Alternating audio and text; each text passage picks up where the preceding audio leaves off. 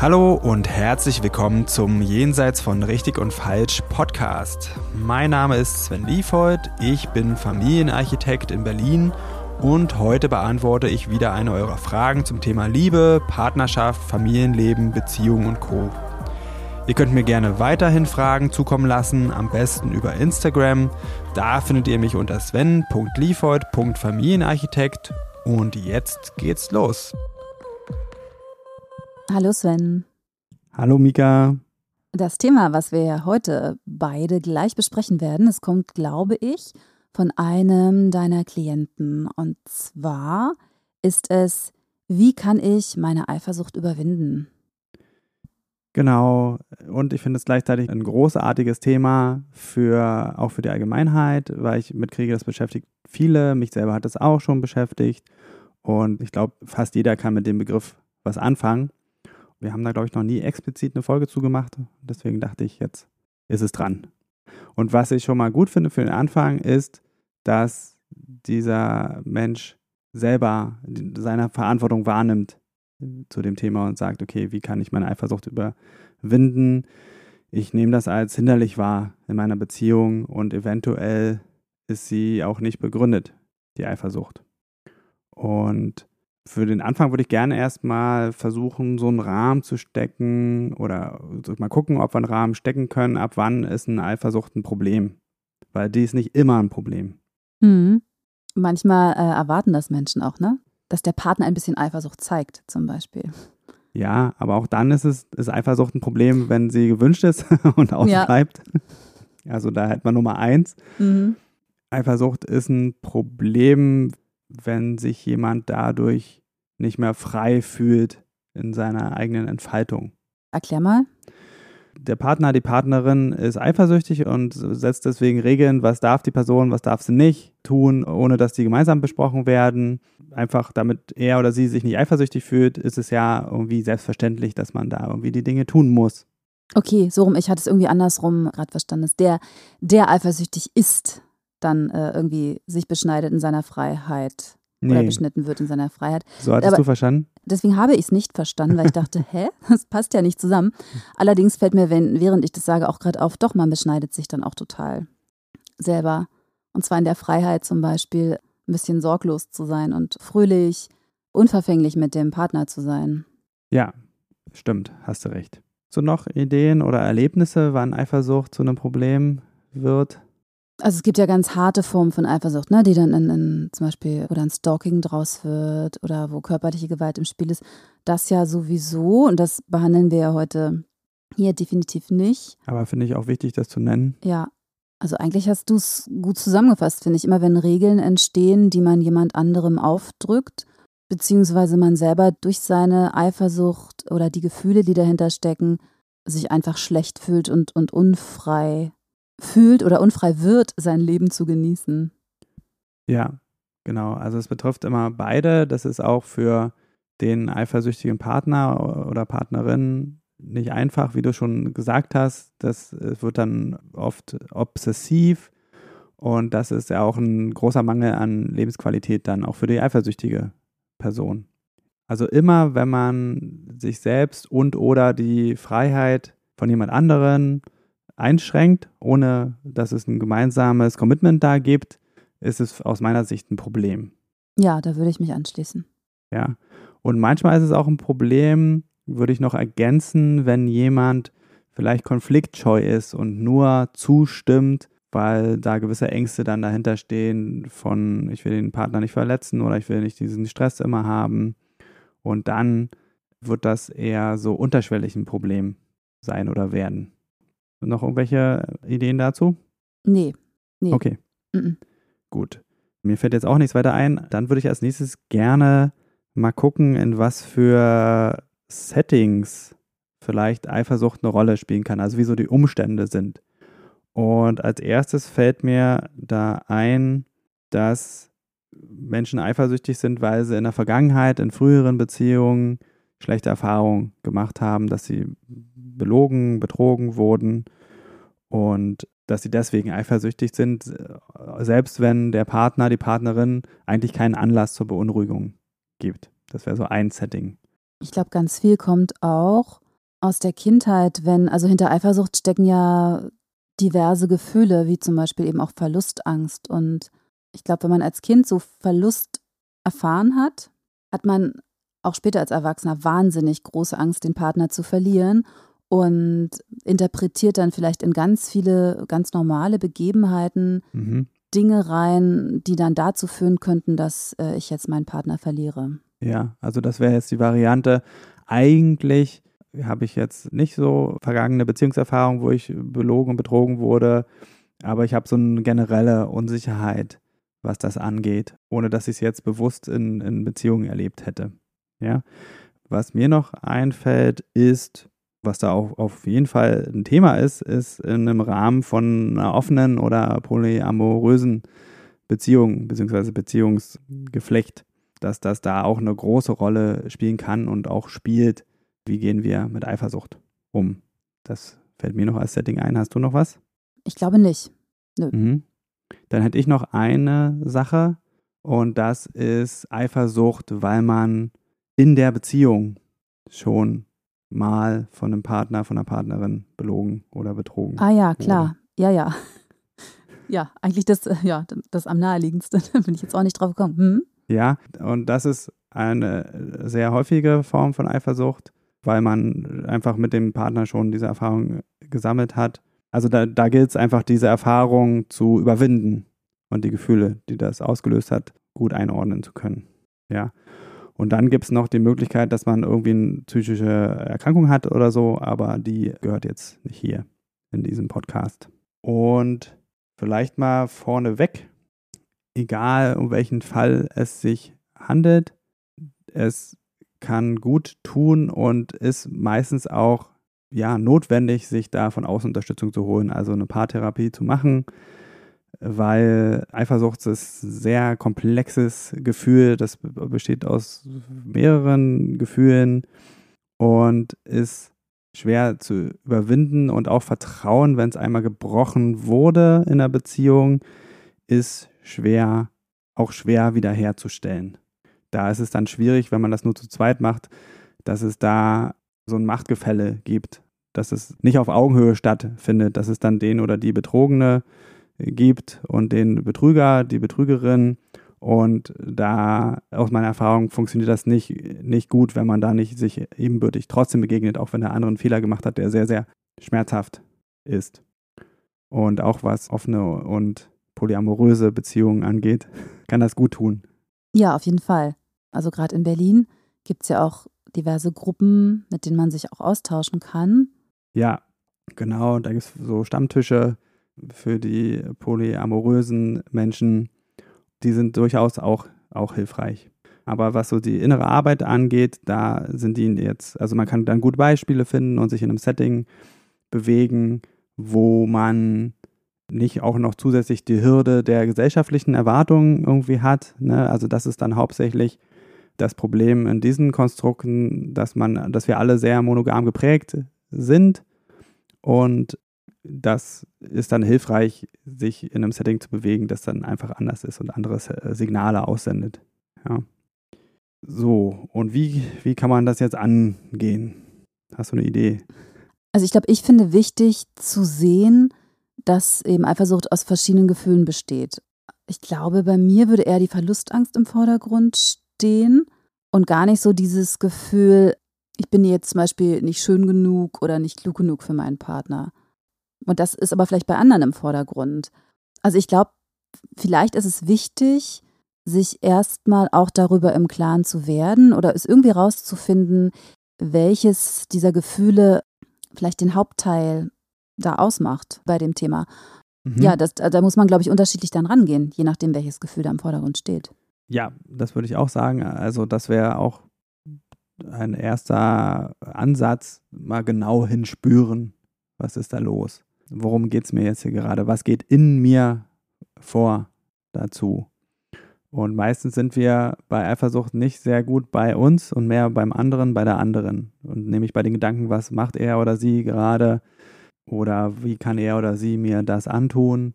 Und all diese möglichen Sachen. Und eigentlich muss man die Richtung umkehren auf mich schauen. Was passiert gerade mir? Was ist, was spielt da so verrückt?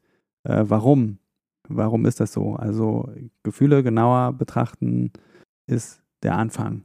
Ich hatte auch mal eine offene bzw. polyamore Beziehung und ein Punkt, der bei mir ganz viel zu Eifersucht geführt hat, war die Angst vor Bloßstellung vor anderen. Also mhm. ich wollte zum Beispiel nicht, dass in der gleichen Szene, wo wir unterwegs waren, also wir haben ganz viel getanzt, dass es dort eine zweite Person für ihn gibt. Mhm. Weil ich nicht wollte, dass andere denken, ich werde betrogen. Das hat mich wahnsinnig gemacht, dieses ja. Gefühl. Also da ging es um den Blick von außen. Mhm. Wie wirst du gesehen in diesem? Wie werde ich gesehen? Werde ich als ja. der arme Hase, das Opfer quasi gesehen? Ja. Ähm, das wollte ich auf keinen Fall. Also wir hatten dann eine Regel, die ich aus Eifersucht gemacht habe. Und zwar, dass es nach außen hin kommuniziert wird, dass ich darüber Bescheid weiß. Dass ich nicht mehr das unwissende Opfer sein kann für andere. Ah, okay. Mhm. Ich merke gerade, vielleicht ist es ganz gut, das ein bisschen thematisch aufzuteilen. Also du hast jetzt gestartet mit dem Setting äh, offene Beziehung. Einige Sachen kann man auch dann gerne übernehmen für, für die eigene monogame Beziehung, aber manche Sachen sind, laufen da halt nicht so. Zum Beispiel gibt es halt nicht die äh, offizielle Erlaubnis, das zu tun. Und dann geht es aber darum zu gucken, welche Regeln finden wir hier für uns also ich finde es nicht falsch, generell äh, Regeln zu haben, sowohl bei offenen als auch bei monogamen Beziehungen zu sagen, hey, hier ist einfach im Moment eine Grenze von mir und um, um mich da sicherer zu fühlen für den Moment, brauche ich das jetzt so. Ja, zum Beispiel du den Vorschlag, du wirst es immer vorher wissen und dann kann der Partner, die Partnerin darauf reagieren und sagen, ja, klar, kein Problem. Oder nee, aus welchen Gründen auch immer kann ich das nicht immer leisten und deswegen möchte ich dir das nicht zusagen. Ja?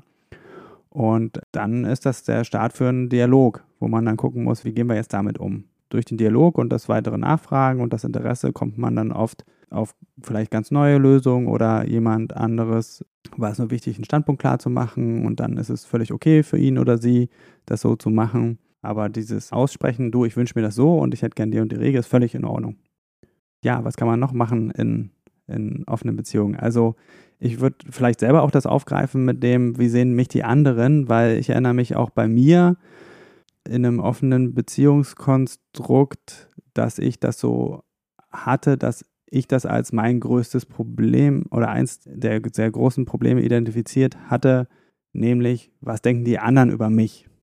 Und habe da wirklich tief geforscht und so Glaubenssätze von mir dann gefunden, die eine Rolle gespielt haben, weswegen ich so eifersüchtig war. Und alle hatten was mit meinem Wert äh, zu tun. Und da kamen dann so Sätze vor, wie wenn meine Partnerin mit anderen Männern Sex hat, dann bin ich ein Schlappschwanz zum Beispiel.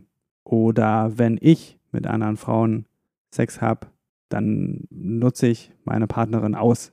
Und das zu erkennen über mich, also das, ich hätte, hätte das niemals von mir gedacht, dass es wirklich so, so tief geht und dass es eigentlich darum geht, was denken die anderen jetzt über mich, das hat sehr, sehr geholfen. Ne? Und wenn man sich das dann genau anguckt, und das habe ich auch, da habe ich dann festgestellt, also erstmal kann es mir egal sein, was die anderen denken.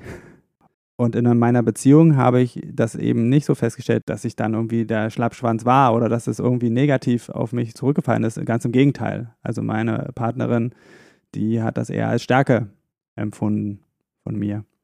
Und das war jetzt so der zweite Tipp, da so mal ein bisschen zu gucken, welche Glaubenssätze hängen daran, welche Geschichten erzählt man sich im Kopf, weswegen das jetzt so schrecklich ist. Also ich muss auch, als wo du das wieder sagst, und ich habe es ja auch schon gesagt, für mich war wirklich der Blick, den andere auf mich haben könnten, das war das größere Problem, als dass ich mal auf meinen Partner ein Wochenende verzichte. Also ich war schon eifersüchtig, wenn er dann auch Sex mit jemand anderem hatte. Aber das war wirklich nicht das Hauptproblem, weil ich mich von ihm trotzdem gesehen und gewollt gefühlt habe. Das Hauptproblem war wirklich das Äußere, der Blick nach von, von außen auf mich, der eventuelle Blick von außen auf mich. Ne? Weiß ja. ja gar nicht, wie die Leute dann. Wobei manche haben es mir auch gesagt, das fand ich dann auch nicht so nicht so toll. Das hast du doch gar nicht nötig, zum mhm. Beispiel, mhm. dass du dem das erlaubst. Du bist doch so toll. Warum hast du das nötig? So, das ja. war auch ein Problem für mich. Ja, das ist ja auch eine, auch eine Bewertung. Genau. Ja. Wir sind immer noch bei offene Beziehungen, polyamoröse Konstrukte. ach, mir fällt noch was ein. Hm. Also tatsächlich ist es hilfreich, da so eine Art von Gleichheit herzustellen. Also, dass man in polyamorösen Konstrukten ist es leichter, weil man selbst auch einen Partner, eine Partnerin hat, wenn der Partner das hat. Also, das war meine eigene Erfahrung, auch als ich so gelebt habe. Und höre ich aber auch von ganz vielen, dass das so einfacher ist. Ja, auf jeden Fall. Aber als ich zum Beispiel in der Situation war und mein Freund noch regelmäßig mit jemand anderem etwas hatte, also war ich kurz dabei und dachte, ja, ich date jetzt auch. Und dann ähm, sind mir aber Männer begegnet, die gefragt haben, ja, das machst du doch jetzt nur, damit du Gleichstand hast. Und irgendwie habe ich gedacht, ja, stimmt. Ja. Denn so richtig doll Interesse an jemand anderem hatte ich per se nicht. Also mir ist es schon passiert in meinem Leben, dass ich in zwei Männer gleichzeitig verliebt war. Das passiert eben manchmal. Und dann denke ich auch, ja, dann ist es toll, wenn man, wenn man etwas Polyamores oder Offenes versuchen kann.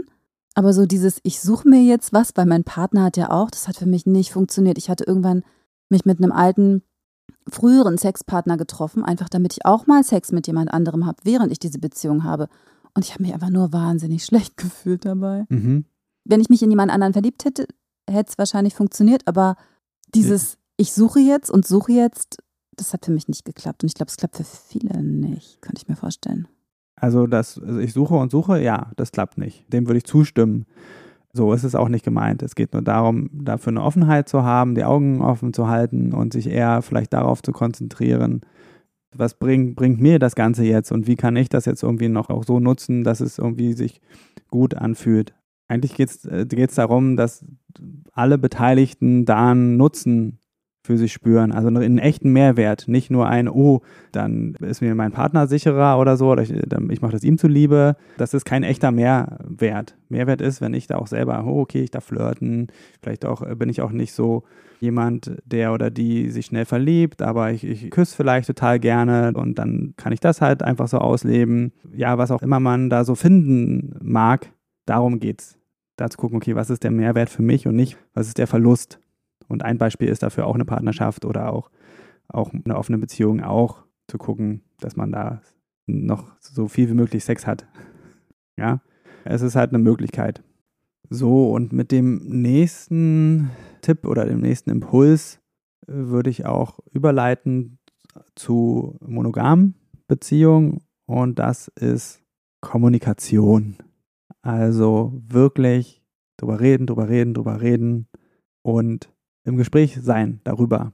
Das ist, äh, das ist auch was, was eben zu kurz kommt. Dass ich nicht, vielleicht nicht richtig offen bin, wie sehr mich das doch auch irgendwie stört, einige Sachen. Oder dass ich mich nicht traue, Grenzen zu setzen oder eigene Grenzen zu benennen. Weil das führt dann dazu, dass die eben nicht berücksichtigt werden und auch diese Gefühle nicht berücksichtigt werden. Und das ist für mich quasi das Gepäck, oder die Zutaten sind das, was zu dem Ganzen, die auf, auf den Tisch gehören. Und dann muss man gucken, was, was backen wir uns da jetzt draus, dass es noch dass lecker ist. Aber wichtig ist wirklich darüber zu reden. Und es geht nicht darum, dass man im ersten Anlauf schon das bekommt, was man möchte. Es geht darum, dass, dass sich da was rein entfalten darf. Ja? Und das gilt für offene, polyamoröse Beziehungskonstrukte genauso wie für monogame.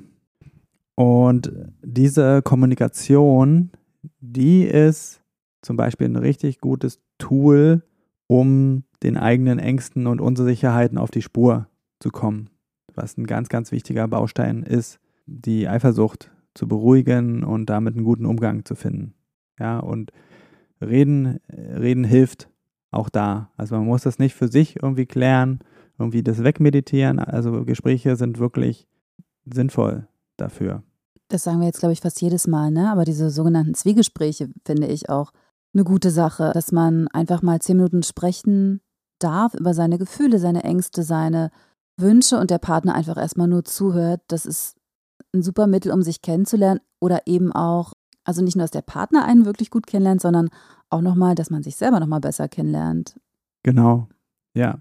Ich merke schon, du bist ein Fan vom Zwiegespräch, finde ich auch super, besonders für schwierige Themen, weil es einfach dieses Setting gibt und dass immer nur einer redet und man wird nicht unterbrochen. Und das ist ja meistens das, was passiert, dass die Gefühle dann so stark werden, dass man den anderen unterbricht, dass man irgendwas sofort was klarstellen will und dann können Sachen gar nicht ausformuliert werden. Ja, also das ist wirklich eine gute Form.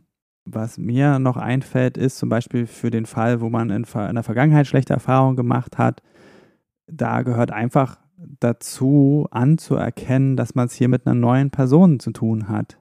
Ja, und äh, ja, das sich mal wirklich zu vergegenwärtigen, hier ist jemand anderes. Das kann erstmal helfen, das von die Ängste von der Person zu trennen. Aha, das würde dann nämlich bedeuten, ja, okay, ich habe eine andere Person, mit der habe ich noch gar nicht die Erfahrung gemacht. Also hat die Angst mehr was mit mir zu tun. Ja. Und gleichzeitig ist es natürlich auch ein Vertrauen und eine Wertschätzung für die Person. Ah, ich sehe dich als Individuum und guck mal, wie es jetzt mit dir ist. Ja. Mhm. Also, dass man in, in uh, jede neue Beziehung auch erstmal mit einem Vertrauensvorschuss reingeht, ist, glaube ich, für sich selber auch sehr befreiend. Müssen wir mhm. einfach. Ja. ja. Und vor allen Dingen geht es da auch um Vertrauen in sich selbst. Nämlich, dass egal, was jetzt passiert, das wird mich nicht umbringen und ich finde dafür Lösungen. Ich bin generell in Sicherheit. Ja. Damit wären wir dann wieder bei unserer Kindheit angekommen, wo diese solche Ängste einfach verwurzelt sind, weswegen es auch so intensiv ist diese krasse existenzielle Angst, wenn mein Partner, meine Partnerin weg ist. Realistisch ist das ja nur in der Kindheit, wo wir Angst haben, Mama und Papa zu verlieren und allein zu sein. Ja, als Erwachsener, als Erwachsene, manchmal kann es einsam sein, aber es ist nichts, was uns umbringt. Hm. Diese Gefühle sind halt, sind leider nicht manchmal was, was man so rational erfassen kann, habe ich auch schon die Erfahrung gemacht, aber das ist auch eine Übungssache, sich in dieses wirklich so, so ein abgrundtiefes Gefühl von wirklich einer riesigen Angst, wenn man sich da rein begibt, habe ich die Erfahrung gemacht, dass länger als fünf Minuten schafft mein Körper gar nicht, diese Angst zu haben und dann geht es mir automatisch besser. Also wenn man sich mhm. nicht immer gegen diese Gefühle wehrt, sondern die auch mal eine Weile aushält, ist es wie so, ja, wie so eine Immunisierung, die man mit seinem Körper macht und mit seiner Seele. Und das ist irgendwie eine gute Sache. Ja, ich würde den Punkt Emotionsregulation packen und finde ich einen echt einen existenziellen Baustein bei der Überwindung von Eifersucht, aber auch generell in Beziehungen. Und da gibt es wirklich ganz viele Tools, die man anwenden kann, um sich zu beruhigen. Also einfach mal hinspüren ist ein, eine Möglichkeit. Aber manche Sachen, zum Beispiel Schmerz, ist oft zu intensiv, um da genau hinzuspüren. Da kann zum Beispiel Körperarbeit helfen, die ich auch anbiete. Da gibt es ganz verschiedene Tools. Ich nenne einfach mal eins jetzt zum Beispiel ein simples Schütteln, sich für ein paar Minuten ordentlich durchschütteln, hat einen wunderbaren Effekt und wirkt beruhigend tatsächlich. Das kann man auch gemeinsam machen, aber auch für sich selbst. Also diese Tools zu haben, okay, und das Wissen, bevor ich irgendwie agiere, geht es erstmal darum, mich selber zu beruhigen. Das würde ich bei Eifersucht sagen und bei jedem Beziehungsthema. Äh, sage ich jetzt bestimmt auch nicht zum ersten Mal. Und die meisten von uns haben da eben Defizite.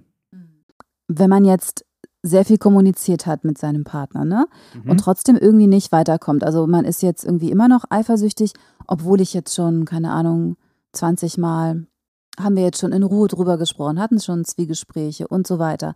Ab welchem Punkt ist es dann so? Also es gibt wahrscheinlich, also es gibt keinen definierten Punkt, aber ich denke, irgendwann reicht es auch. Also irgendwann ist eine Eifersucht, die keine, ja Gott, wie soll ich das sagen? Also wo es eigentlich keinen Anlass gibt, wie lange muss der Partner das mittragen, dass, dass zum Beispiel die Partnerin eifersüchtig ist?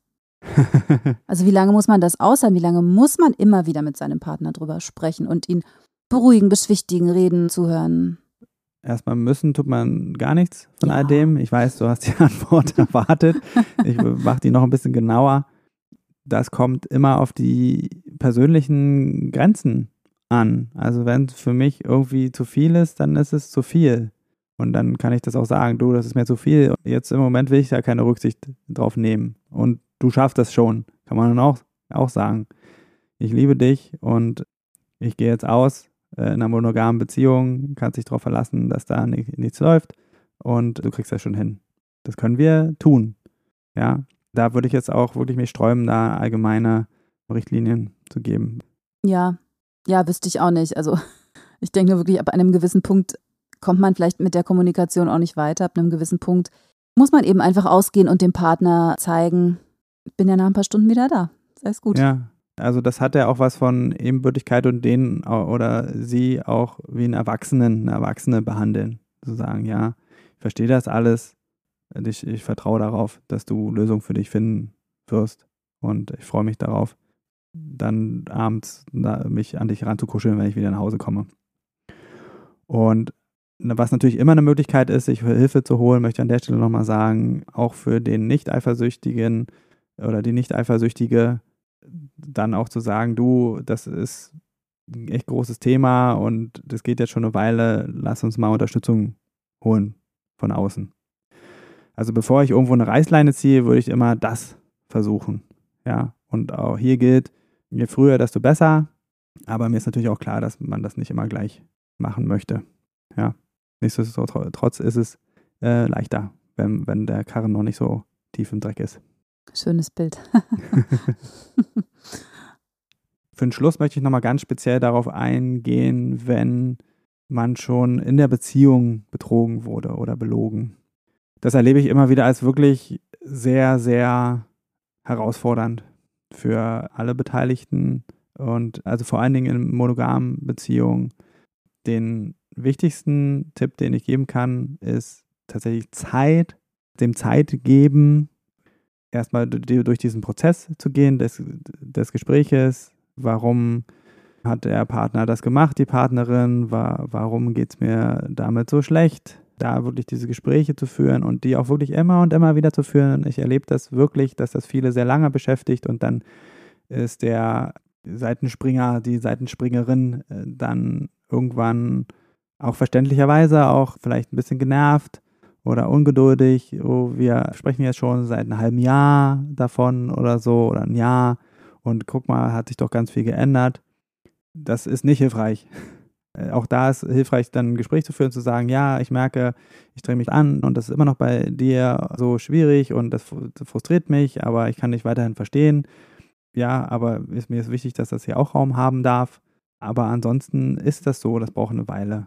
Da für viele ist das so, als ob so der Boden unter den Füßen weggezogen ist. Und den muss man erst wieder tatsächlich neu gießen und bis dahin ist man so ein bisschen in einer, in einer Schwebe. Ja. Und der Eifersüchtigen, dem Eifersüchtigen würde ich auch sagen, irgendwann ist es gut, nochmal neu hinzuschauen. Wer war mein Partner, meine Partnerin damals, als das passiert ist und wer ist er oder sie jetzt? Und da genau hinzugucken. Ja, und besonders solche Fälle würde ich immer raten, lasst euch dann eine Zeit lang begleiten. Man muss da nicht jede Woche hingehen, aber einmal im Monat oder so für eine Weile zur äh, Paartherapie, um da gemeinsam durchzugehen und dran zu wachsen, ist leichter und erfolgsversprechender aus meiner Erfahrung. Ja, wollen wir nochmal zusammenfassen? Mhm. Ja, können wir gerne machen. Ja. Unterstützung sich holen, Zeit geben. Viel miteinander reden, aber nur, ich würde mal sagen, bis zu einem gewissen Punkt und ab da dann vielleicht auch dem Eifersüchtigen nochmal eher die Verantwortung für seine Gefühle übertragen. Mhm. Und auch selbst die Verantwortung übernehmen für die eigenen Bedürfnisse. Aber das schließt Reden nicht aus. Es ist trotzdem eine gute Sache, weiter zu reden. Ich denke, seine, seine eigene äh, Verlustangst auch zu hinterfragen, beziehungsweise zu therapieren in irgendeiner Form, wenn, wenn sie äh, stark belastet. Genau. Und einen guten Umgang mit den eigenen Gefühlen finden und lernen, die zu beruhigen. Was ich vergessen hatte zu sagen, beruhigen heißt nicht, die irgendwie wegmachen oder deckeln oder sich ablenken, sondern wirklich die akzeptieren und zu lernen, dass ich auch weiterhin das Leben genießen kann und äh, bewältigen kann, trotz dieser Gefühle. Und dann werden die immer kleiner. Und ich finde auch nochmal wichtig, bei neuen Beziehungen Vertrauensvorschuss geben und sich vor allen Dingen auch selber vertrauen, weil ich was ich heute nochmal, also für mich am wichtigsten fand, ist dieses, egal was hier passiert und egal ob, ob mein Partner mir wirklich vielleicht Grund zur Eifersucht gibt oder mich dann verlässt oder so, ich habe so viel Vertrauen in mich selber, dass ich mit diesem Partner jetzt ein gutes Leben habe, aber auch ohne werde ich ein gutes Leben haben. sehr schönes Schlusswort. Würde ich dir heute einfach dann überlassen. Dankeschön. Sehr gerne. Dann vielen Dank fürs Gespräch. Ja, danke auch. Und bis zum nächsten Mal. Tschüss. So, das war's für heute mit Jenseits von Richtig und Falsch. Vielen Dank fürs Zuhören. Wenn dir die Folge gefallen hat, dann abonniere doch den Podcast, schreib mir einen Kommentar und empfehle mich weiter.